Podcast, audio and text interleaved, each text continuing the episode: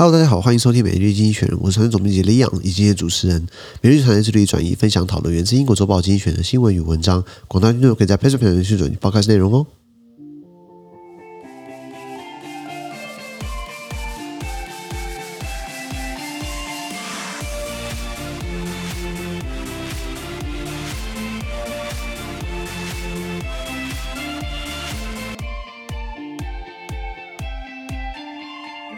今天，大家应该很好奇，为什么又是我一个人的声音啊？因为丹尼老师他这个呵 住院了，记不记得一个月前他身体状况不是很好嘛？然后不是我一个人单口嘛？如今他现在病情恶化了，什么样的病我不方便说了，只是他现在这礼拜他住院，开刀又要住院了，第二次了，希望他可以早日康复，希望大家不要介意我一个人帮大家单口录经济学人的相关新闻。那如果你今天没有参加付费订阅制呢，我要帮你短述；如果想要听完整内容的，在我们的 PressPlay 平台付费订阅制。那今天我们看到经济学出来新闻。我们看到是六月二十号礼拜五的新闻。那今天的新闻呢，出现在每日经济学人 PressPlay 平台第八百八十一 p 里面哦。看到这个新闻是：The EU formally accepted Ukraine as a candidate for membership，就是欧盟正式接受乌克兰，它这个成为欧盟会员国的一个候选国。注意哦，它是候选国，不代表它马上就是加入变成欧盟的会员国。那今天拿到候选国资格的话，你要经历很长一段时间，你要达到了欧盟的哥本哈根准则，你在民主、法治、人权以及政府清廉，你要达到一定程度的这个要求，然后你市场，然后你要。市场经济，那国家至少相对稳定的，至少今天战争没有打完情况下，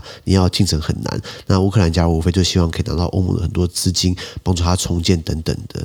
第二个，我们看到是 Gun Control in the U.S. a huge step backward，就是美国的枪支管制呢倒退一大步。为什么？因为联邦最高法院的大法官呢，六九席当中有六席呢，基本上呢是把过去一个枪支管制管制的一个法律给把它 struck down，把它拉下来。就是在纽约州，如果你要在公共场合携带枪支的话啊，你你在纽约州的话，你你你不能够乱乱乱亮枪吧？现在告诉你，为什么不能亮枪？携带枪是你的宪法保障你的权利。那纽约州过去一百年这样是不对的，基本上是是违宪的。所以现在在纽约州可以亮枪，跟德州一样。那这对于枪支管制来说是一个很大的一个一个后退了。我这样讲。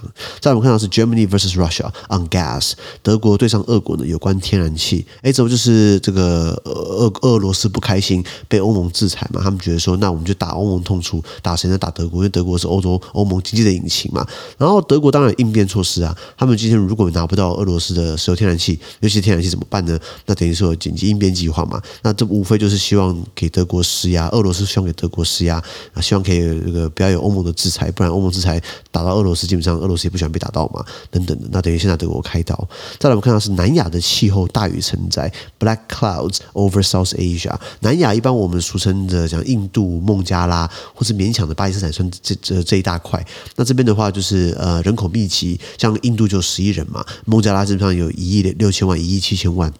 孟加拉尤其是低洼国家，常常泛呃泛滥成灾，很尴尬。今天如果雨水不够的话，可能就没办法。呃，农作物欠收，雨水太多的话可能泛滥成灾。那孟加拉就是常常就是淹水。那现在告诉你，因为气候变迁呢，每全球气温每升高一度，那他们的南亚这个季风风面就会多湿润五趴，越湿润雨水越多，雨水越多的话下越多，越多的话对不对？就会淹大水，这是气候变迁在南亚带来的影响。好，那今天新闻到这边，那我们下礼拜呢，呃，丁老师不会回来，一样我一个人单口，请大家多多包涵。